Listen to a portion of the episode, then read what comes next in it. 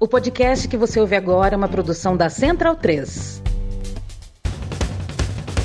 Começa agora pela Central 3, o programa para quem sabe que o futebol é muito, muito mais do que apenas um jogo. Está no ar o podcast da Trivela.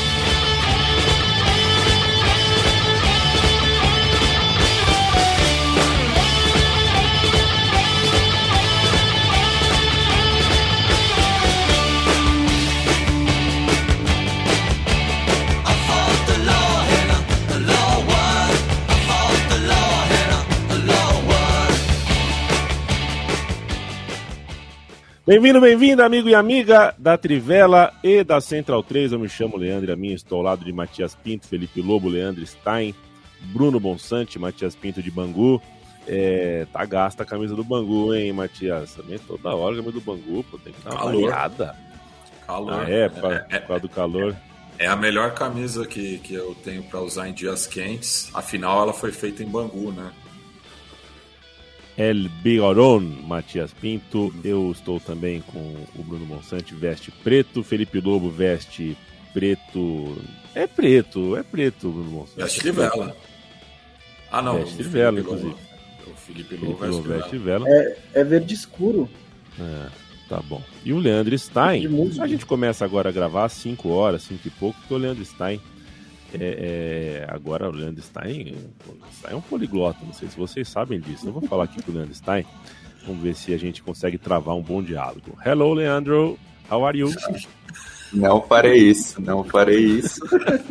É, mas, enfim, aproveitando para fazer aulas de línguas na segunda noite, por isso que, que mudou o horário, né, da, do, do podcast, para conseguir comportar aí um pouco mais.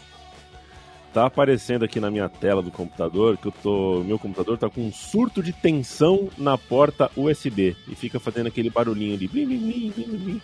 Eu sei lá o que é um surto de tensão na porta USB. Se algum dos nossos ouvintes quiser me dizer se eu vou ter que comprar um computador novo ou não, a resposta é sim, porque o meu computador já tá todo detonado, né? Mas surto de tensão na porta USB, tô um pouco assustado. Felipe Lobo, se você pudesse aprender totalmente um idioma ou um instrumento musical, qual você escolheria? Boa tarde. Boa tarde, um idioma. Vai ser assim hoje, lacônico? Sim, Lobo? Como é que é?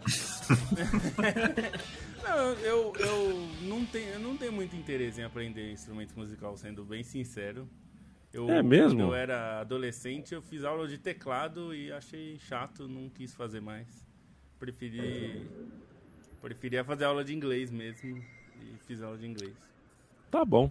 Não que É, fosse uma um escolha, pouco. né? Eu ia ter que. Eu, ia- eu Aham. seria obrigado a fazer de qualquer jeito e não ia dar pra continuar os dois. Mas. é, mas eu não, não tenho muito interesse em aprender um instrumento musical, não. Sinceramente. Perfeito. Tivemos uma tragédia, né, Bruno Bonsante, envolvendo sinuca essa semana. Não sei se você viu, uma tragédia no Brasil, Vi. com vi. sete mortos, né, envolvendo É. sinuca. É, assisti- fiquei sabendo ontem, assistindo TV aqui. Fiquei um pouco chocado. Aliás, vi muita TV ontem. Ontem resolvi não sair de casa. Voltei a jogar futebol na Várzea, né? Fiz uma partida na Várzea no sábado. E acordei com as pernas duras, duríssimas no domingo. Fiquei em casa e assisti de tudo um pouco. Terminei assistindo basquete, né? O Brasil se classificando para a Copa de basquete, a Argentina ficando de fora. Mas até lá. Eita, a Argentina companheiro, perdeu, Galo? Perdeu. Não, não, não só perdeu, como liderava Nossa, por perdeu. 17 pontos no terceiro Caralho. período. Parece o Dallas Mavericks que perdeu do meu É. Lakers. É, a Argentina não vai para a Copa do Mundo ah, de, de, de, de basquete, mas assisti de tudo um pouco. É, campeonato é, estadual, campeonato bra- é, brasileiro feminino, campeonato francês, campeonato. É, é, a final da Copa da Inglaterra. Vi de tudo um pouquinho, deu para tirar uma onda legal. Assisti até Série A3 do, do Campeonato Paulista. Leandro Stein, esquece aquilo, viu? Não vamos cair, não. Na verdade, nós vamos subir. É, então dá- mudou, é impressionante como mudou, né? Caraca! Virou do avesso. Que, qual, qual foi o ponto de inflexão? O Trocou técnico, tudo, né? O- o- Técnico, o rei- né? diretor pediu demissão, trocou tudo. O rei da Vezinha Projeto, chegou, hein? já ganhou. É, ganha- o cara ganhou quatro seguidas a transmissão de rádio ontem, Matias. Já tava falando sobre jogar a Série D. Sobre ganhar a Copa Paulista e jogar a Série D. louco. Já, a gente já tá nesse nível. Clima de otimismo na capital do Vale. Rumo a Tóquio. Rumo Mas- a Tóquio. Agora o projeto é rumo a Tóquio. Pois é, mas eu dizia tudo isso, Bruno Bonsante, para Ah, é verdade. Você estava Apresen- falando comigo. né? apresentar a pauta para o nosso, pro nosso público, né? A pauta passa muito pelo que rolou no fim de semana, no domingo. É, vamos andar um pouquinho pelo futebol do velho continente. É, e começando por um. Enfim, o Andy Cole estava no estádio ontem, Bruno Bonsante. Manchester United e Newcastle United fizeram é, uma final, tava. né? É, Wes quantos anos Tava, tava? tava. O Chile É, a tava. primeira- né? O Cher A primeira final entre eles desde 99, né? Foi a FA Cup É. de 99, a, a mais recente. A final da. Trips Coroa, né? E a última final do Newcastle também, né? Tinha sido essa. De Copas. de- final de tudo, né? Porque assim, a Newcastle tem essas intertotos no meio, que meio que confundem um pouco, mas a gente não considera direito, né? Então, Não, É, Intertoto- não tinha uma, uma final, né? Não Na tinha uma verdade, final, não eram, tinha nem três final, né? deci- eram três, entre aspas, decisões que eram os últimos jogos É. eliminatórios que definiam quem classificaria para a Copa da UEFA. E aí meio que eles consideram o título os três times que se classificavam para a Copa da UEFA. Então, pra vocês Isso. verem que como não valia porcaria nenhuma. É, então a gente ainda é, pacifica que o último título do Newcastle foi em 69, né? Então esse jogo era importante, é, muito importante para o Newcastle. O Manchester United não vencia nada há seis anos e o Newcastle há todas Difícil, essas hein? décadas. E vocês que façam as contas, é coisa pra caramba. É, depois que a bola rolou, Bruno Bonsante, o título, para quem não tá vendo aqui ao vivo, né? É, o título desse episódio, o podcast da Trivela 498, fala sobre a influência do Casemiro no Manchester United. Ele tá jogando muita bola, ele jogou muita bola. Ele, o Lisandro Martinez, acho que foi o melhor em campo na final, jogou demais mas de fato, sai Cristiano Ronaldo entra Casemiro, você tem uma ah, coincidência ou não, uma mudança ah, ah, importante, forma como o Manchester United se comporta e joga e entrega resultado, e a final foi vencida por 2 a 0 com uma certa tranquilidade, né, Bruno? É, foi. Eu não achei que o Newcastle causou muitos, muitos problemas para o Manchester United. Eu acho que é um time que está é, um patamar abaixo também nesse estágio de evolução, né, de desenvolvimento de time. Para o momento em que o Newcastle está, eu acho que está muito bom o trabalho, o que o Ed Howe está construindo, a progressão de um time que é, recebeu investimentos altos já, mas nada no nível que é, se espera quando um, um, um clube é comprado pela Arábia Saudita, né? Nenhuma grande estrela chegou, mas é um time que é, fez contratações que estão mais ou menos em linha com o que clubes do segundo patamar da Inglaterra conseguem contratar. Né? Um jogador como Bruno Guimarães, se o, se o West Ham contrata o Paquetá, por que, que o Newcastle não pode contratar o Bruno Guimarães? Né? Os salários são meio altos, mas assim, o perfil dos jogadores é mais ou menos nessa linha. É, a, a, a, a Arábia Saudita está indo bem, bem devagarzinho né, nesse projeto. E o, o grande mérito é o, ti- é o trabalho do Ed Howe. É, mas deu, mas acho que o jogo deixou um pouco claro que ainda está um patamar abaixo. E não acho que só esse jogo, porque as últimas semanas do Newcastle também foram de oscilações, né? É, O, o- o segundo pelotão ali do futebol inglês do- da Premier League está se aproximando dessa quarta vaga. É, então, é, do- na Champions League, acho que vai ter briga, né? Ali com o Tottenham, principalmente o Newcastle. É, mas é, no caso do Manchester United, assim, quando você tem um período tão prolongado de problemas, como o caso do Manchester United, que você teve é, o David Moyes, foi um desastre. Aí veio o Van Gaal, teve algum, até conseguiu alguns títulos, mas o futebol nunca empolgou. Veio o Mourinho, conseguiu alguns títulos, o futebol nunca empolgou. O Solskjaer teve alguns bons momentos, mas nunca passou regularidade. É, o que a diferença desses meses do Ten Hag é que é, você percebe no desempenho, nas atuações e no desenvolvimento coletivo que algo duradouro está sendo construído. Né? E aí, dentro desse processo, você busca pelos sinais. E acho que a vitória contra o Barcelona na, temporada, na semana passada foi um grande sinal. É uma vitória relativamente tranquila contra o Newcastle num jogo de título, foi outro sinal. É, quando você tem um período prolongado de problemas, a gente vai precisar de mais sinais para se convencer. Né? Sempre buscar mais um sinal até o cara ganhar a Premier League. mas acho que o, o Manchester United está entregando sinais um atrás do outro. E isso é base na, no, no, trabalho do Ten Hag, que é um técnico difícil de encontrar é, e de dar certo né, nesses grandes clubes da Europa, porque ele, ele chega de um Ajax com um ótimo trabalho, mas ele não é uma personalidade tão forte do futebol, como era o Klopp quando chega no Liverpool, como é o Guardiola quando chega no City, ou mesmo o Mourinho, o Antônio Conte outros treinadores superestrelas. Então ele tem que construir essa personalidade. E isso nem sempre dá certo, mesmo que ele tome decisões duras, como ele tomou. E acho que foi importante o Manchester United ter apoiado o Ten Hag nas divergências com o Cristiano Ronaldo, ao ponto de que quem ficou foi o Ten Hag e não o Cristiano Ronaldo. Acho que isso deu muita moral para ele continuar o trabalho dele no clube. E aí você começa a ver coisas se desenvolvendo. É, o Lisandro Martinez, uma ótima contratação do Manchester United, parecida com outras que não tinham dado tão certo assim. Essa tá dando, porque o coletivo ajuda. É, o Rashford cresceu demais de rendimento e também se tornou praticamente um jogador novo para o Manchester United, com poder de decisão que ele não tinha. E está tendo, continua tendo. E o Casemiro no meio-campo, que é assim, é um jogador que chega pronto, né? A questão é que contratar jogadores do nível do Casemiro, nesse momento da carreira em que ele ainda está no auge, né, físico e técnico, é muito raro você ter essa disponibilidade.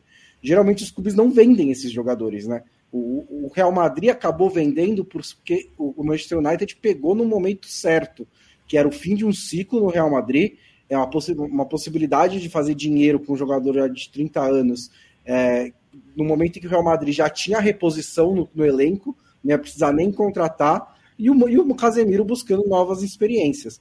E aí o Manchester United traz um jogador excepcional, né, que não tem como errar. E acho que ele ajuda muito a dar esse equilíbrio no meio campo, essa liderança, esse espírito vencedor, e acaba contagiando todo o resto. É, e sobre... Não tem como errar, me fez lembrar, não tem como errar. É... Fica para quando você trabalhar no Globo Esporte, Bruno Monsante. Diga lá, Stein.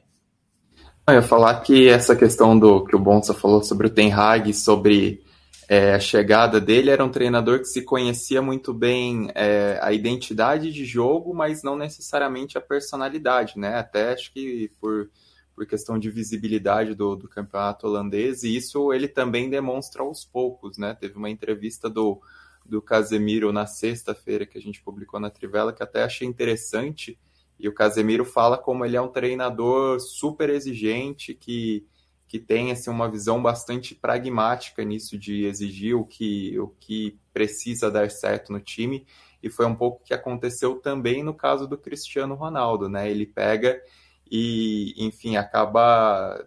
Não, se Cristiano Ronaldo não ia funcionar no, no jeito de trabalho dele, é, ele acaba impondo isso de, de outra maneira, com uma voz muito forte isso ajuda o time, né? E o Newcastle, assim, Newcastle e Manchester United, acho que tem é, paralelos parecidos nesses trabalhos em relação à maneira como os dois treinadores também ajudaram a impulsionar jogadores que já estavam no elenco e não estavam rendendo tanto, né? O crescimento do, do Newcastle vai muito por, por conta de Joeliton, de Almiron, desses caras que cresceram. E o Manchester United você também percebe isso, né? Percebe jogadores que conseguiram dar esse salto com novas peças, né? Mas jogadores que, que cresceram bastante nesse, nesses últimos tempos, né? Até pegar o, a questão do Luke Shaw, que vem jogando muita bola, vem sendo bastante decisivo para o Manchester United, é um desses jogadores que se transformaram a partir do ambiente. E aí pesa também, pegando, relembrando esses outros tempos de Newcastle e Manchester United com rivalidade, é a maneira como o Manchester United tem mais casca, né? Tem esses jogadores campeões, tem esses jogadores acostumados aos grandes jogos mais do que no Newcastle. Isso era uma questão que fazia diferença entre os dois clubes nos anos 90, quando existia aquele pico de rivalidade. E agora se percebeu também nessa decisão, né? Quando abriu 2 a 0, eu pensei, vai ser muito difícil que um time consiga empatar contra uma defesa que tem o Casimiro para proteger numa decisão.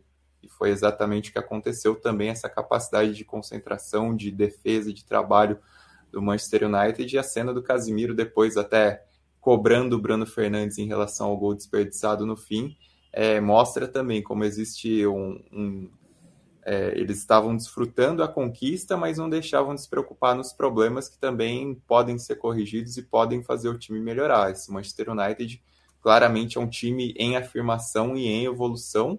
O título coroa esse crescimento, mas dá uma impressão que pode crescer mais, até pelas peças que tem, pelos jogadores dentro do elenco que podem render mais, né? Sei lá, pensando no, no próprio Sancho, que foi uma contratação muito cara e ainda não desabrochou é, dá essa noção de que o Manchester United pode crescer mais, que esse título é um, é um sinal positivo, mas é só um dos primeiros passos em relação àquilo que o time pode fazer. Só para complementar isso, né, do, do da, das decisões do Ten Hag, é também a total falta de melindre de barrar o Harry Maguire, né? Que, tipo, é, é uma contratação cara, jogador inglês, capitão do Manchester United nesse momento, é, e a defesa, mesmo quando estava sem o Lissandro Martinez recentemente, teve o Luke Shaw fechando pelo, pelo meio com uma laça na esquerda. Então, assim, ele está tomando essas decisões difíceis que o Manchester United precisa e está tendo respaldo da diretoria.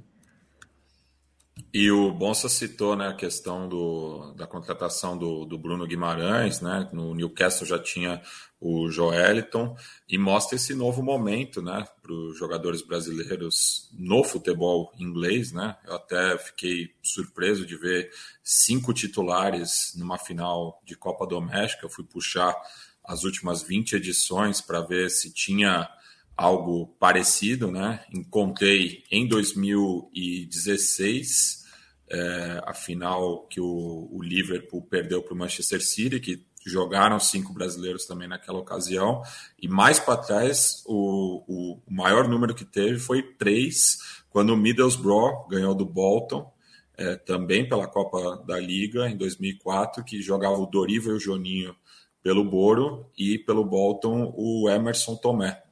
É, então, hoje a gente vê uma a Premier League, né, e até mesmo a Championship aí com vários jogadores brasileiros atuando. Então, é, acho que vai ser mais comum a partir de agora brasileiros disputando, né, as finais domésticas é, na Inglaterra. Só, só queria dar uma, um pitaquinho ainda do Casemiro, porque é, o que é engraçado é como os ingleses são muito autocentrados, né? Assim, no, no próprio futebol inglês porque parece, a, a impressão que dá é que alguns, é, pelo menos alguns dos analistas né, de futebol inglês é, ficaram surpresos com o Casimiro ser isso aí que a gente está vendo, né? Sendo que ele jogava no Real Madrid, né? Não é que ele jogava na Almeria. É, e, e, ficaram surpresos como ele é um jogador dominante né, no meio campo, ele faz todo o trabalho. E eu acho que a influência que ele tem nesse, nesse time aí é muito grande mesmo. E, e eu acho que é, é, é vai ficar para a história como ele teve peito, né? De fazer. Eu sei que uma mudança do Manchester do Real Madrid para o Manchester United não parece é, não parece muito ousada, né? Mas ir para esse Manchester United que tá que a gente viu que aconteceu com vários jogadores, né? É, foi uma mudança que exigia muita autoconfiança que você pode fazer diferença, né? Considerando que ele também teria uma pressão pela etiqueta de preço, né? Todo jogador que custa caro tem. E ele foi lá e não só está entregando é, muito futebol, como está sendo mais do que jogar bem, que a gente até falava mais cedo, é, eu e o Stein, que o Bruno. O, o acho que a, teve algumas boas contratações, né? O Bruno Fernandes no, no United fez muita diferença, mas o, a influência que o Casemiro tem no resto do time é um negócio.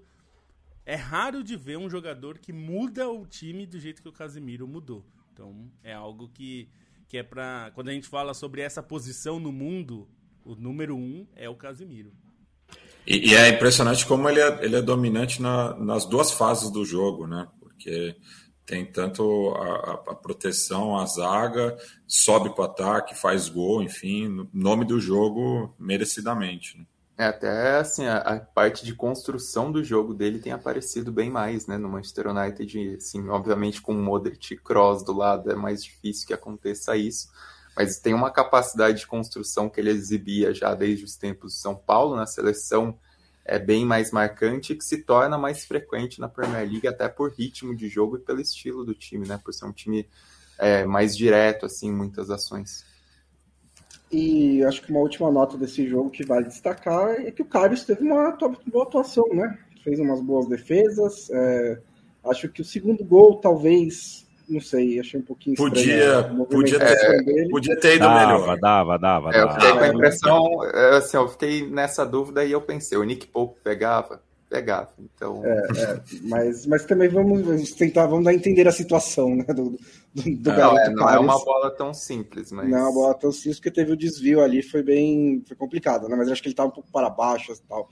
Mas ele fez boas defesas depois disso, e acho que, assim, só de não ter sido um desastre, é, acho que é uma boa notícia para a carreira do Carlos, que ainda tem menos de 30 anos, tem muitos anos pela frente, e acho que passa por uma das situações mais difíceis aí nos últimos anos, né? Desde a da final em Kiev, de não conseguir encontrar um lugar que se sente, sentisse confortável né, para jogar futebol. Estava dois anos sem fazer um jogo e caiu de paraquedas numa ocasião desse tamanho, né, em Wembley contra o Manchester United, o peso da, da, da da, do, do, jogo né, em si para o Newcastle e ainda fez umas boas defesas, não teve uma falha gritante e, e houve bolas em que poderia ter tido.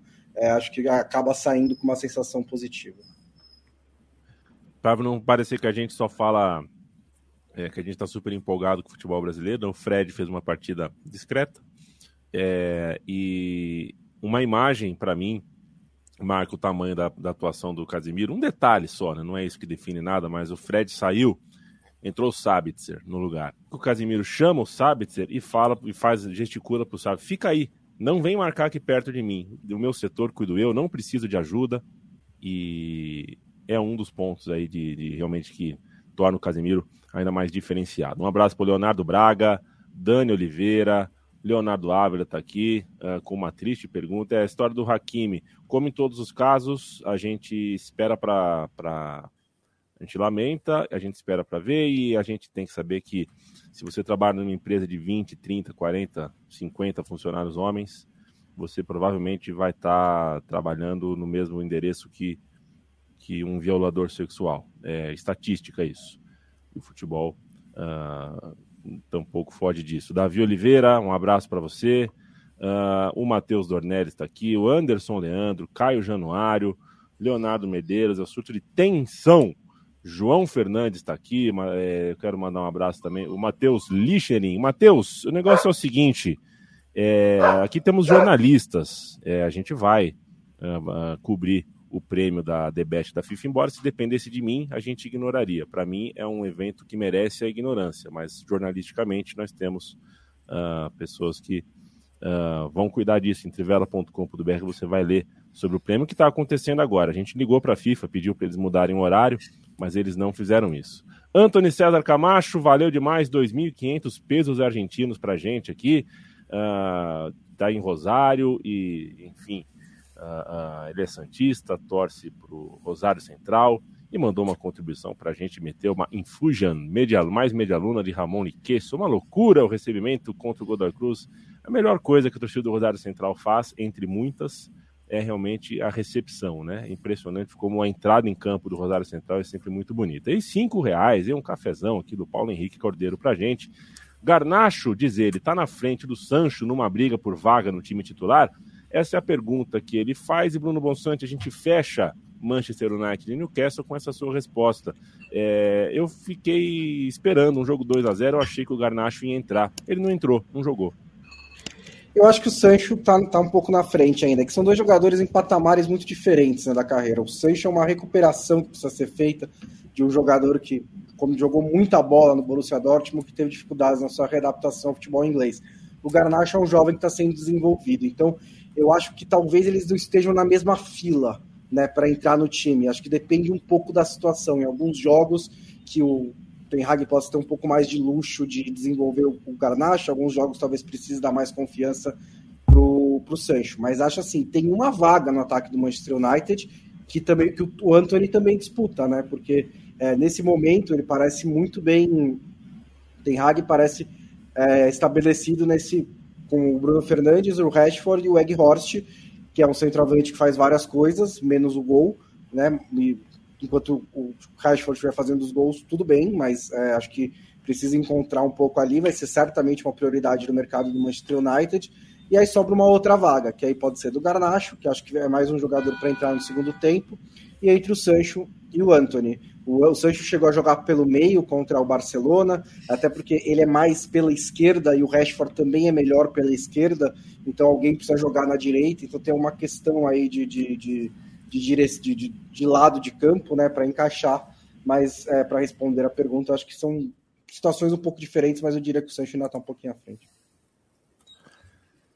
Perfeito. Felipe Lobo, vamos fechar, fechar o assunto Inglaterra. A gente ainda tem que dar um pulinho em outros países, Alemanha, Espanha, a gente tem coisa legal acontecendo. E não foi só de final da Copa da, da Liga que viveu o futebol inglês nesse fim de semana. Você tem vitória do Tottenham, você tem a manutenção da, da, da vantagem e da distância entre Arsenal e Manchester City lá em cima. Você tem a manutenção da inconstância do, do Liverpool. É, não é uma rodada de surpresas, mas uma rodada que merece o nosso olhar. Passa a régua aqui pra gente de futebol inglês, meu cara. Bom, acho que o principal disso tudo, como o Arsenal venceu o Leicester, né, e, e por 1 a 0 se manteve ali patamar é, lá no alto, né, ainda na, na, liderança do campeonato, e o City também venceu, né, goleou o Bournemouth 4 a 1 é, o, que, o que eu acho que chamou mais atenção na rodada é, foi mesmo a vitória do Tottenham contra o Chelsea. E mais do que a vitória em si, é, porque acho que é, é, absolutamente normal o Tottenham ganhar do Chelsea no seu estádio, mas a forma como isso aconteceu. É, embora tenha sido um placar bem normal, acho que o. É, a forma como o, o Tottenham jogou e dominou é, assim, é, é, um pouco assustador o que o Chelsea apresenta de futebol. É, apresentou muito pouco e o, o, Tottenham não fez uma partida excepcional, é, enfim, nada disso. É, mas venceu com uma certa tranquilidade, assim, venceu como como o Tottenham vence outros jogos contra times mais fracos. E teoricamente não era para ser contra o Chelsea, não era para ser um jogo assim foi um jogo meio tranquilo, assim. O, o, Tottenham não passou muito susto. E acho que esse é, um pro, esse é o problema que o Chelsea precisa, precisa lidar. Mais do que os resultados, que já são bem ruins, mais complicado para o Graham Potter é que as atuações são muito ruins. Não é nem que o time está jogando bem, competindo e não está conseguindo. O time não está jogando bem, não está competindo e também está tendo resultados ruins. E acho também. É um combo muito ruim. E também, Lobo, acho que o problema é que ele não sabe qual é o time, né? Assim, é, ele tá com. A gente falou muitos reforços de janeiro, mas se você for olhar, por exemplo, o time que ele joga contra o Tottenham, é praticamente o time do começo da temporada com o João Félix e o Enzo Fernandes. É, antes disso, ele já tinha escalado alguns times que tinha praticamente só reforços. Né? Era o Datra Fofanal, o Mudrik, o João Félix, o Enzo é, e o Badiachile, e agora ele volta para o que estava antes. Então ele está numa situação também que é difícil, né? não dá para é, ele de encontrar esse equilíbrio entre as novas caras, os que já estavam ali, qual que é o melhor time. Vai precisar de um tempo. O problema é que o Chelsea já está a 11 pontos né, do quarto lugar e perdeu esse confronto direto, que era muito, muito importante. É, e só para completar a Inglaterra, Palace Liverpool foi um dos piores jogos que eu já vi na minha vida. Eu tirei um cochilo tão gostoso nesse jogo que fiquei muito, muito satisfeito. Futebol serve para isso também, né, Bruno Bonsante? Sim serve para a gente esquecer um pouquinho da vida e eventualmente do quando a gente trabalha com futebol a gente esquece disso. Eu confesso que segundo tempo de Santos e Corinthians ontem, ah, cantou, viu? Cantou o ronco aqui na sala, deu. Até porque, né, a arbitragem do futebol brasileiro, é, o primeiro tempo é sete minutos, um impedimento que evidentemente não existia, o gol do Corinthians, né, sete minutos, sete minutos, pra, com duas pausas sequenciais. É, a arbitragem da Edna, péssima, péssima. É, dela, do time do VAR, das, dos auxiliares, assim, é muito difícil ver futebol. Realmente, o futebol brasileiro está numa fase. É, que não é que se embanana com lance difícil, não. Não é que.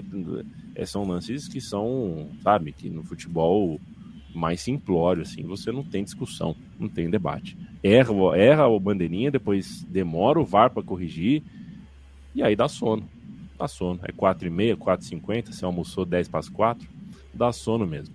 Futebol alemão, uh, uh, olha só, é, o Bayern de Munique, num jogo que era um tirateima, venceu com autoridade. A gente já viu esse filme uh, muitas vezes na última década, mas o fato é que o campeonato alemão está bastante embolado, hein, Leandro Stein? Você tem o Borussia Dortmund agora embalado, chegando uh, na, na, pegada, né, no, no, seguindo passo a passo aí o, o, o Bayern de Munique.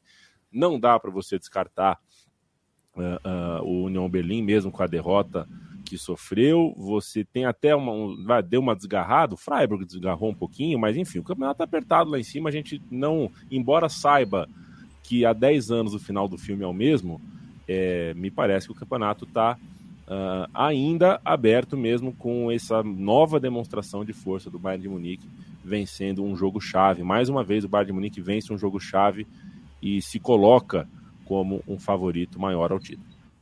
Tem uma dose de equilíbrio muito grande nessa temporada, né? Assim, pelo rendimento alto dos times adversários, mas também por essa incerteza ao redor do Bayern de Munique, que empatou muito, né? É um time que é o que menos perdeu na competição, mas tem muitos empates, isso atravancou bastante a campanha. Mas esse jogo contra o União Berlim estava na cara, assim, quando saiu o primeiro gol, eu falei, agora fica muito difícil, embora o União Berlim tenha conseguido algumas viradas recentes, mas aí bastou sair o primeiro gol para o status da partida mudar, né, para o Bayern de Munique resolver muito rápido esse jogo, garantiu uma vitória é, relativamente tranquila para aquilo que se prometia, mas uma, uma vitória muito importante, né, de um, um peso muito grande pelo, pelo significado do confronto para essa disputa do campeonato, pela própria derrapada que o time deu na rodada anterior contra o Borussia Mönchengladbach. E para o União Berlim é isso, né? O, o, time é claramente um franco atirador, foi uma atuação bem fraca e, e, o time, obviamente, vai ter oscilações porque não é o elenco mais completo, não é o time titular mais forte. E, no geral, o saldo na Bundesliga é muito, muito positivo, às vezes, que o time é, rende acima do esperado e que vem numa maratona de jogos pensando em Liga Europa também, pensando em outras ambições. Né? O campeonato para União Berlim se descolar essa vaga na Champions e chegar o mais longe possível na Liga Europa, se a temporada for isso, ainda tendo a Copa da Alemanha na mão, já vai ser uma temporada histórica. É, esse jogo contra o Bayern de Munique poderia dar alguma esperança, mas estava claro que o favoritismo estava do outro lado e o Bayern de Munique acaba cumprindo esse favoritismo contra o Union Berlim, que agora vai pensar também em Liga Europa, né? pensar em, na, na importância que tem esse encontro com a União Saint-Gilloise que não vai ser dos mais fáceis. Talvez o jogo contra o Ajax fosse mais ao estilo do jogo do União Berlim, como gosta de jogar, aproveitando contra-ataque, conseguindo pressionar alto. É, talvez esse jogo contra, o União, contra a União Saint-Gilloise peça um pouco mais de proatividade do time, que nem sempre o time se dá bem é, nessas circunstâncias. E o Bayern de Munique, assim, entre os. Até porque ficou na vice-liderança no grupo, né? Já, já se enfrentaram. É, nessa é então, foi uma derrota por 1 a 0 Foi um jogo que o União é. Berlim jogou melhor. E mesmo assim, a União San Giloase conseguiu um contra-ataque, né? Então, esse, o jogo do, do primeiro turno, que foi essa derrota e foi decisiva para a classificação antecipada da União San Giloase, foi um jogo em que nada deu certo para o União Berlim.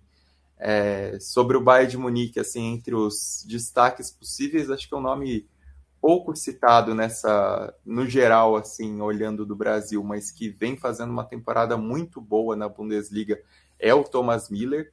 Thomas Miller participa ativamente, né, com, com duas assistências ali, e ele vem sendo um jogador muito importante para essa campanha na Bundesliga, mesmo o Mambembe.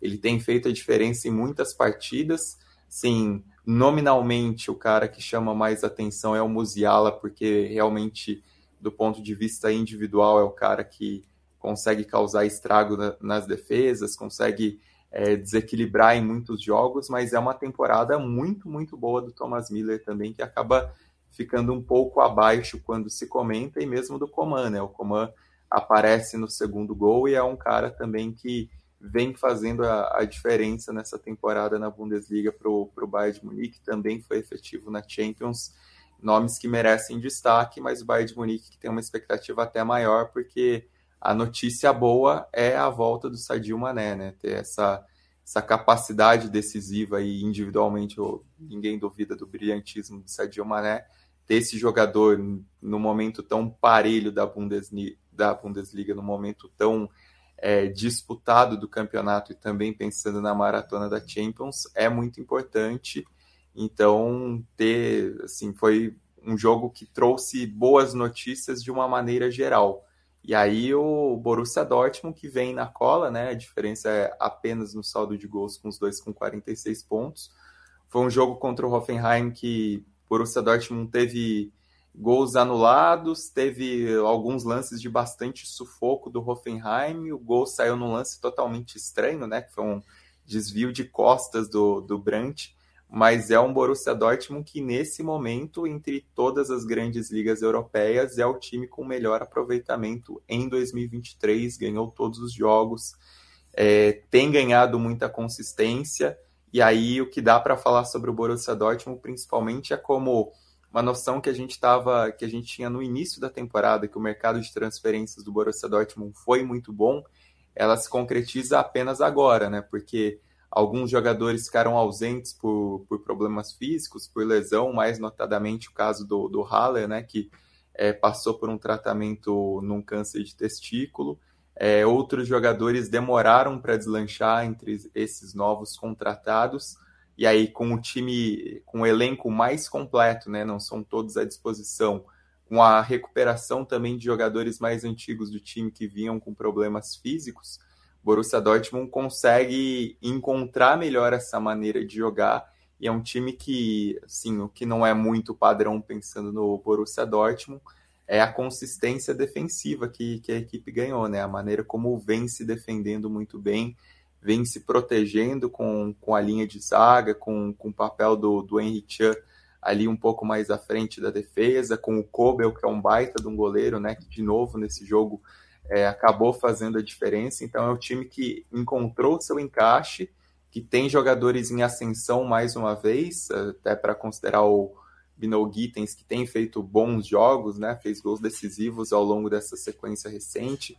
O próprio Jude Bellingham, que é um absurdo que esse cara joga e, e o Borussia Dortmund tem que aproveitar enquanto ele ele está lá porque é um cara muito importante. Outros que se recuperam também em momento de futebol, e o, o Brandt merece menção também, porque tem jogado muita bola, tem sido bastante efetivo nesse papel de construção, até nesse auxílio um pouco mais ao Bellingham, o Marco Reus fazendo às vezes um papel mais recuado e também muito importante na construção, né, nesse essa qualidade técnica que nunca foi questão sobre o futebol dele, o problema dele geralmente foi físico, mas bola por bola sempre o, o Royce entregou muito e é um time que tem conseguido essa estabilidade, né? Uma questão é ver a sequência da Bundesliga, porque a próxima rodada se promete um tanto quanto capciosa, considerando que o Dortmund pega o Leipzig. Vai ser um jogo no Signal Iduna Park, mas é um confronto direto entre times que estão nesse bolo. E o Leipzig, entre os concorrentes, é um time que talvez esteja até um pouquinho abaixo do que poderia estar, porque teve, enfim, troca de técnico, tem uma temporada em que tem alguns tropeços inexplicáveis, alguns jogadores que não rendem tanto quanto poderiam, mas é um, um clube com condições de crescer, principalmente com a volta do Kunko agora.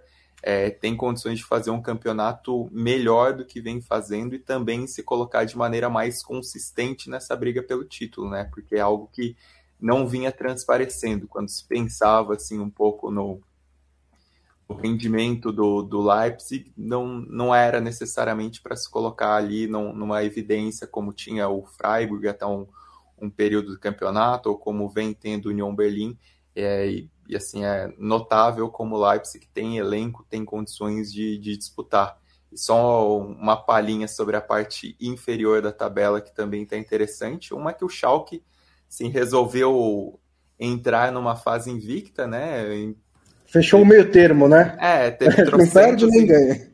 É, teve trocentos empates, mas agora ganhou do Stuttgart, que foi um jogo importantíssimo e já está ali a, a, três pontos de sair da zona de rebaixamento.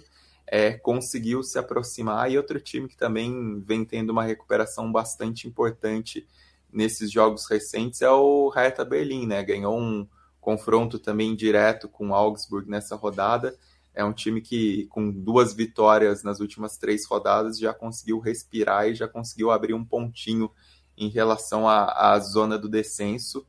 Tem time para brigar. O Hoffenheim, por exemplo, ainda que tenha dado trabalho para o Dortmund, faz uma temporada bem fraca. O próprio Bochum, que em questão de elenco, é, por mais que tenha superado as expectativas na temporada passada, é um time que é candidato ao rebaixamento. Então também existe essa porta aberta na Bundesliga que é um campeonato geralmente muito equilibrado, né? Quem desgarra normalmente é o Bayern, mas essa temporada não e... é o que está acontecendo. E, e quem reagiu também foi o São Paulo, né? Cinco vitórias consecutivas desde a da pausa é, e ganhou o, o, clássico regional contra o Hansa Rostock nessa última rodada, se af, afastando da, do, do, perigo de rebaixamento na segunda divisão da Bundesliga, já está na sétima colocação, quem sabe podendo sonhar com acesso. Clássico regional e é mais e político. político, né? Político é. até mais que o regional. Sim, sim. Só um detalhe sobre o Royce, né? Porque ele tem 33 anos, ele está nos últimos meses de contrato com o Borussia Dortmund, ainda não renovou. É, e ele tem esse histórico de lesões, então a gente pode meio que imaginar que ele não vai ter tanto tempo de carreira assim. E vão faltar, não vão ter, ele não vai ter muitas oportunidades de evitar essa injustiça histórica que seria ele não ganhar a Bundesliga, né? Ele que é um jogador fenomenal da Liga Alemã nos últimos 10 anos, acho que um dos mais marcantes que tiveram aí, teve todos esses problemas físicos, mas o Borussia Dortmund deve, né, um título para ele também, do que ele entregou para o Dortmund. Já é um injustiçado por não ter a Copa do Mundo, né? Exato, né? Já é por causa disso, né? Não vamos dar mais uma para ele. Acho que ele merece pelo menos ter, ter essa salva de prata na prateleira dele. Bom, eu ia perguntar, justamente, eu ia fazer essa trilha, viu, Bruno Mossante? Ia perguntar. Tem dois times invictos a cinco rodadas no Campeonato Alemão. Quais são? É... Vocês já mataram antes, né? O Schalke, lanterna no campeonato. O, o Dortmund e o Schalke. O Schalke uh, com quatro empates e uma vitória. Tá aí, tá numa fase invicta. Quem não tá em fase invicta, mas lidera o seu campeonato, Felipe Lobo, é o Barcelona. O Barcelona perdeu nesse final de semana para o Almeria, o tipo de jogo que faz o sueco da KTO sorrir, porque muita gente põe o seu dinheirinho na vitória do Barça e deu Almeria. O Almeria ganhou. Era a chance da diferença diminuir uh, do Real Madrid para o Barcelona. Acontece isso não aconteceu porque o Real Madrid tinha uma casca grossa pela frente, tinha um clássico regional pela frente e só empatou com o Atlético de Madrid e ainda tem que se dar por satisfeito com o empate porque uh, esteve perdendo. Que tal para você o campeonato espanhol? depois da sua 23 rodada. Faltam 15 jogos, a diferença é de 7 pontos entre Barcelona e Real Madrid. É, a diferença ainda é muito grande, né? E é, é que eu acho que mais do que a, o resultado em si, né? Que acho que é, não mudou muita coisa porque o Real Madrid só empatou, né? É, acho que a, a esperança do, do Real Madrid é que porque a, a, atuação do Barcelona não foi muito boa, né? E, e, aí talvez a esperança seja do, enfim, do essa sequência, né, de eliminação na Liga Europa, embora tenha sido contra um adversário muito duro, né? E, e o, o, Barcelona fez um jogo muito duro, foi apertado. É, talvez aí a esperança seja mais na, nessa perspectiva, né, de a, quem sabe o Barcelona vai perder um pouco o rumo, o Lewandowski se machucou, enfim. Time, é, mas, assim, sinceramente, acho que é mais uma esperança do que um dado da realidade, porque o Real Madrid também não é um time que tem atropelado, né? Então o Real Madrid precisaria de um desempenho muito, muito bom, ganhar praticamente todos os jogos, para torcer para o Barcelona tropeçar alguns. É, não parece um cenário muito provável, né? Acho que o, é, o Real, até o Real Madrid mesmo, me parece, já está é, com isso em mente, né? Já sabe que a disputa de La Liga é, já ficou um pouco distante e, e por isso até que eu imagino que esse confronto da Copa do Rei vai ganhar um peso grande porque é uma chance de bater no, no Barcelona, né? É uma chance de eliminar o rival e tentar um título é, que pode ser importante. Acho que do, do, do Real Madrid o que é interessante é que vai se confirmando algo que é, durante o, o Sul-Americano Sub-20 a gente chegou a falar aqui que o, É, o Álvaro, Álvaro Rodrigues, que é, é, é, espanhol de nascimento, mas é de família uruguaia, é uruguaio de nacionalidade, jogou o Sul-Americano Sub-20, foi muito bem. É, e já desde a época do Sul-Americano já se falava que ele seria aproveitado porque o Real Madrid não tem um reserva do Benzema, um reserva direto, né? Assim, é, um, um, jogador da mesma característica, assim, de centroavante. Claro que da mesma qualidade não vai achar, nem tem como mas é da mesma característica. E, e, foi dele o gol contra o Atlético de Madrid, um gol bem de centroavante, né? Então, é, acho que nesse aspecto é, o Real Madrid ganhou uma opção interessante, porque ele pareceu durante o, o Sul-Americano Sub-20, ele mostrou ser um jogador de bastante recurso, né? A gente não sabe a trajetória que ele vai ter, porque é um jogador jovem, é, é difícil saber mas a impressão que ele deixou é muito, muito boa. É, de um jogador que sabe trabalhar ali como camisa 9. É, assim, o Real Madrid não é um clube conhecido por dar espaço para jovens. Embora um ou outro consiga romper essa, é, essa, essa tradição, digamos, um pouco negativa. Então, por exemplo, o Nacho tal, até conseguiu jogar, mas ele é um reserva, quase que um, é um é, é, quebra-galho do time, né? É, então são, são raros jogadores da base que conseguem se estabelecer, né? Mas, pelo menos ele mostrou alguma qualidade. Se o Real Madrid não aproveitá-lo, eu tenho certeza que vão pintar candidatos para isso. Né? Então é, eu acho que é interessante o... pensar num jogador hum. jovem assim ganhando chances por falta de opção, mas ainda assim é interessante. O Barcelona tá precisando de gol, né? Acho que esse tá o principal problema, né? Virou um time muito consistente, tem uma defesa é, fantástica, né? Tá, sobrou, sofreu só oito gols no Campeonato Espanhol até agora, é, mas desde a virada do ano é, só fez mais de três, ou pelo menos três, é, na Supercopa contra o Real Madrid é, e no Sevilha, tirando dois jogos da Copa do Rei contra times de divisões inferiores. E aí vai enfrentar o Real Madrid na, na quinta-feira sem o Lewandowski, que é o principal artilheiro assim, de muito longe, tem 25 gols, é, sem o Dembele, que é o segundo artilheiro, e sem o Pedri, que é um dos terceiros artilheiros, e sem o Sufati, que ainda também fez seis gols. É, então essa, a, as, as lesões estão caindo to, quase todas no mesmo setor do Barcelona, é, e estão atrapalhando bastante. É um time que trouxe várias opções né, no começo da temporada, mas todas elas se machucam também, não tem muito o que fazer. Quero mandar um abraço para o Fio Borba, tá aqui com a gente. Uh, o Marcelo Almeida fala: é, o áudio do Lobo tá um pouquinho mais baixo, mas a gente vai. às vezes tá um pouquinho mais baixo aqui ali, né? Eu comecei hoje pelo celular. É, o ideal mesmo seria a gente estar tá todo mundo num estúdio, com uma grande equipe por trás, com um switcher, com uma equipe técnica, uma equipe de, de, de áudio, uma equipe de. né? É, mas isso uh, a gente faz uh, aqui, uma, um livecast, né? Às vezes dá esses, essas oscilações de altura. Paulo, Paulo Ferreira, Palmeiras não manda ninguém para a premiação da FIFA como protesto, porque o Rony estaria fora da seleção. É, o Palmeiras não manda ninguém porque o negócio é para o futebol europeu mesmo, né? Então, é, queria saber se o Valide Regrag foi.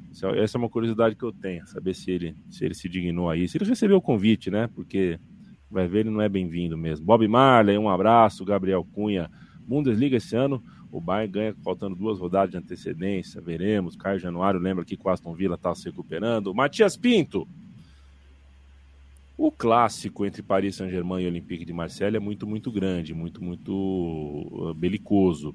Recentemente, o Olympique tirou, uh, quebrou uma escrita, quebrou um tabu uh, ao eliminar o Paris Saint-Germain da Copa da França. Eles se encontraram de novo e dessa vez não teve boi. O Paris Saint-Germain uh, passeou para cima do Olympique, embora a gente tenha visto de novo uh, o quão forte é a torcida do Olympique, o quão, né, o quão quente é esse clássico. O fato é que vencer duas vezes esse Paris Saint-Germain no contexto do futebol francês é algo realmente muito difícil. O Paris Saint-Germain dá mais um passo grande rumo ao título. É, é o, é o clássico nacional da França, né? é uma rivalidade muito grande, né, entre dois polos do país, né, norte e sul. É, lembrando também que é, o Olympique tem torcida espalhada por toda a França, né? inclusive na própria Paris. É, é um time bastante popular e o clássico realizado sem é, torcida visitante, né? Também tem essa questão lá, o Velodrome não recebeu é, torcedores parisienses, mas em campo a, a, história foi outra, né? Esse, esse seria o, o jogo, né, para deixar o campeonato é, mais em aberto, mas infelizmente para as emoções da Ligue 1, o Paris Saint-Germain já resolveu a parada praticamente no primeiro tempo, né? não deu muita chance para o azar, uma sinergia fantástica né? entre o Messi e o Mbappé, é, que gastaram a bola, né? O, o, os três gols têm participação dos dois, né? Seja marcando ou fazendo as assistências. É, e o Paris Saint-Germain, né, que vinha um momento um pouco turbulento, né? Inclusive com é, briga da tor com a, a, torcida cobrando, né? Na derrota para o Mônaco, enfim, é, perdendo também a partida de ida da Champions League para o Bayern de Munique, pelo menos na liga doméstica, é, consegue ter um pouco mais de, de paz, né? abre oito pontos do segundo colocado, até porque o Mônaco também foi derrotado nessa rodada é, e o LAN empatou. Né? Então, é, times que poderiam é, também tirar uma diferença de pontos para o, o, o líder ficaram mais para trás. Tá bom, eu, me deu uma, eu, demorei um pouquinho aqui porque deu uma falha no meu áudio, deixei um espacinho para ver se alguém estava falando sem eu saber. Vai que eu falo por cima dos outros aqui. E para a gente uh, bater aqui a reta final, Bruno Monsante, a gente separou para os 10 minutos finais um papinho sobre futebol italiano.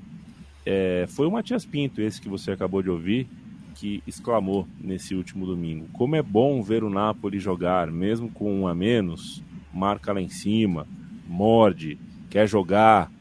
E foi o que aconteceu nesse final de semana. A diferença nesse momento é de 65 pontos para o Napoli. O Napoli tem 65 e o, o vice-líder, os vice-líderes, têm 47.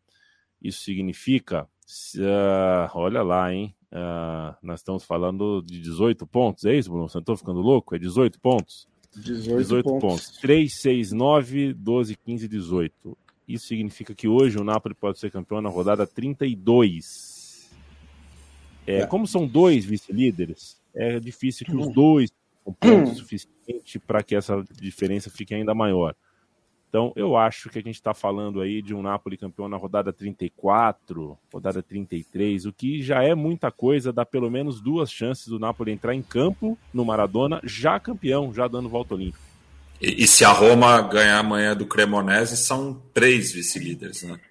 São três, isso. Empata é. com 47 pontos. É assim, tem claramente um outro campeonato né, sendo disputado pelo Napoli. É que nem quando, sei lá, a, a Ferrari estava muito melhor que os outros, as outras equipes e o Schumacher tinha três voltas de vantagem, ficava correndo sozinho. E o resto ficava brigando lá pelo segundo lugar. É, ou a Mercedes. Faz tipo 20 seja. anos isso. É. é. Quando eu vi a Fórmula 1, né? Então, o que eu posso fazer? Minha referência. É, porque, mas assim, é, quando o Napoli vai ser campeão, acho que depende muito também da progressão dele na Champions League, porque à medida também que é, o título ficar muito, muito certo, né? Você pode começar a poupar no, no campeonato italiano para jogar a Champions League. É, você pode começar a administrar um pouco e tem também uma questão de motivação, né? Então também o Napoli talvez não ganhe todos os jogos até o fim do campeonato, porque não precisa, né? Pode perder seis deles ainda ser, ser campeão, é, ou cinco. Então é uma vantagem muito grande. Mas a briga de verdade, mesmo né, boa briga, tá pelo, pela vice-liderança, né? Porque nenhum clube também é, passa muito tempo em alta e também nenhum passa muito tempo em baixa, né? Você já teve momentos de baixa da Roma, a Roma deu uma melhorada, um momento muito de baixa do Milan, o Milan também deu uma melhorada, né? a Atalanta oscila, a Internacional também não consegue emendar. Parecia que estava muito favorita para esse segundo lugar, mas o Milan já está igual a ela, então é, é uma, uma, oscilação muito grande nesse segundo pelotão. É, até que, considerando tudo, né, a Juventus não está tão longe assim. Né? Nesse momento, a Juventus seria a segunda colocada por pontos perdidos se não fosse a punição que ela recebeu por fraude financeira. Né?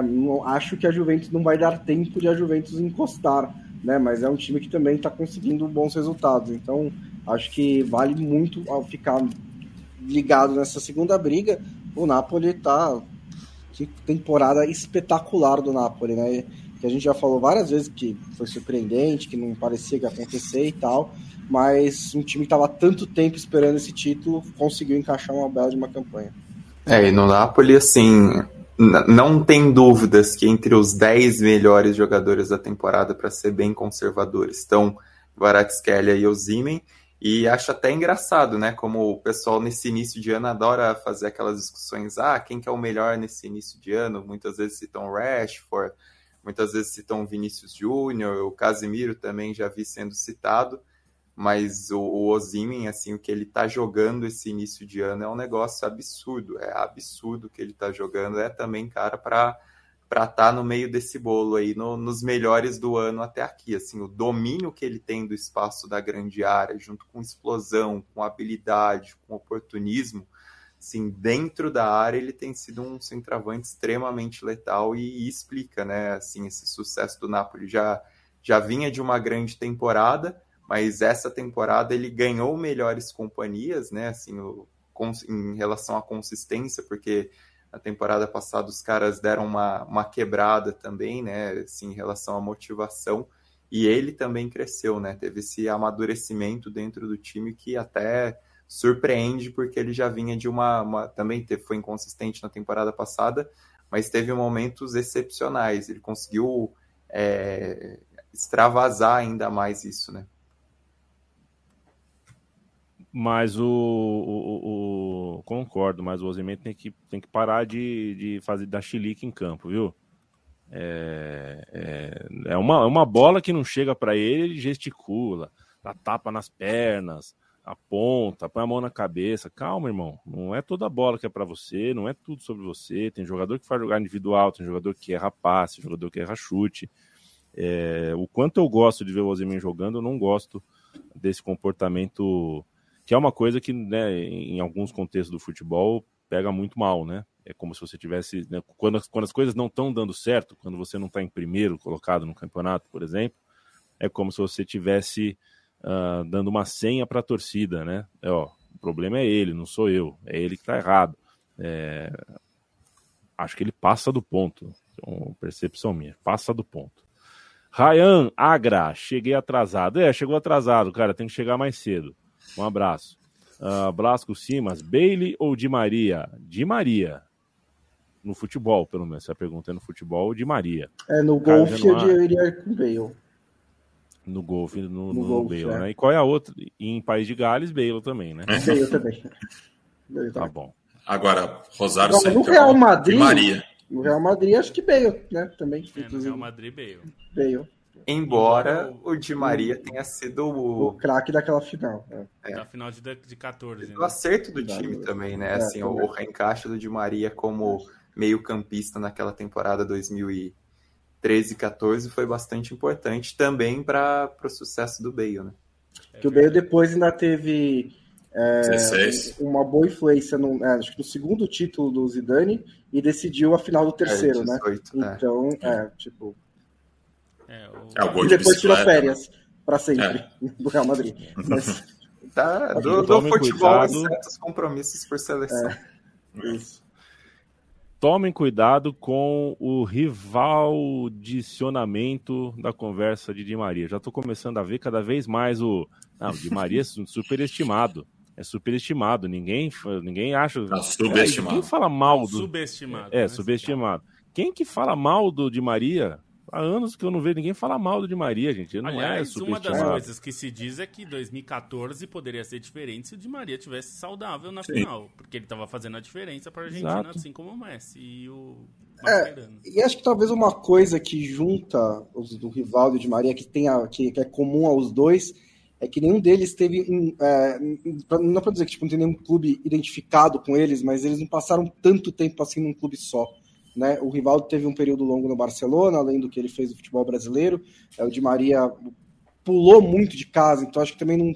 Acho que uma coisa que influencia nisso é que não tem tipo uma torcida que chama o Di Maria e fala: Ó, esse cara é nosso, além da torcida da Argentina. Né? Você tem várias ali que gostam um pouquinho dele, gostam um pouco mais. Do PSG deve gostar muito, do Real Madrid gosta, do Manchester United não gosta, agora da Juventus está descobrindo, o Benfica. Então, é, acho que isso também talvez influencie um pouco nesse discurso.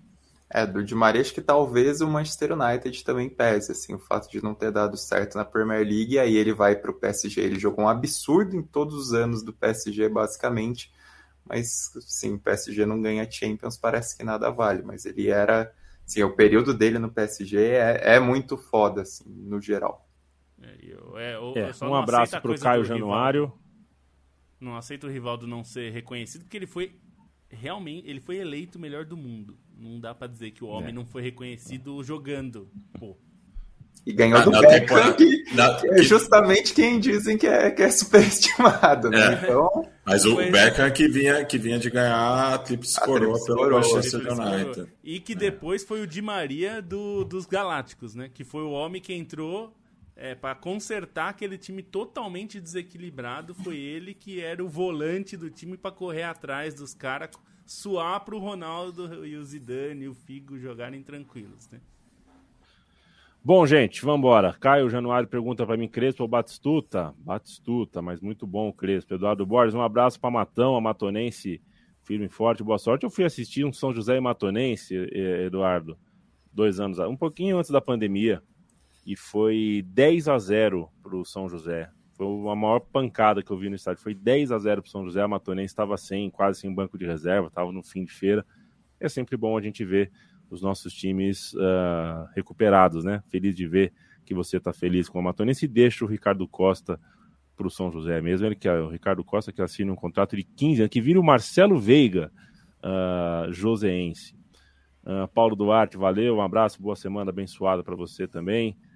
O Gameplay TV Esportes está aqui com a gente, hein? Meteu um Panathinaikos, tem tudo para ser campeão grego. Faltou a gente falar do Panathinaikos uh, estourando hoje. Mas a gente tem o trivela.com.br, lá você pode ler sobre isso e muito mais, inclusive sobre Marcelo, reforço do Fluminense, que estava no futebol grego. Bruno Bonsante, tchau. Tchau, até a próxima. Felipe Lobo, isso, Marcelo estava no Olympiacos. Beijo, tchau. Um beijo, até quinta-feira. Leandro Stein, beijo, tchau. Beijo, tchau. O Olympiacos pegou o Panathinaikos na rodada, mas o Panathinaikos já teve em condições melhores, né? O começo da temporada foi melhor, depois deu uma, uma caidinha. Até quinta-feira. Matias Pinto, cuide-se bem. Igualmente.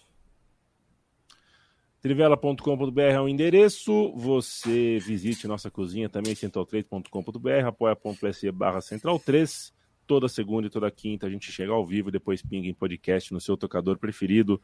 E vocês nos acompanham nas redes sociais, se assim quiserem. A gente terá o maior prazer de ter vocês uh, fazendo companhia pra gente por lá também. Vocês ficam agora com a porrada que vale, a porrada do Super Fight.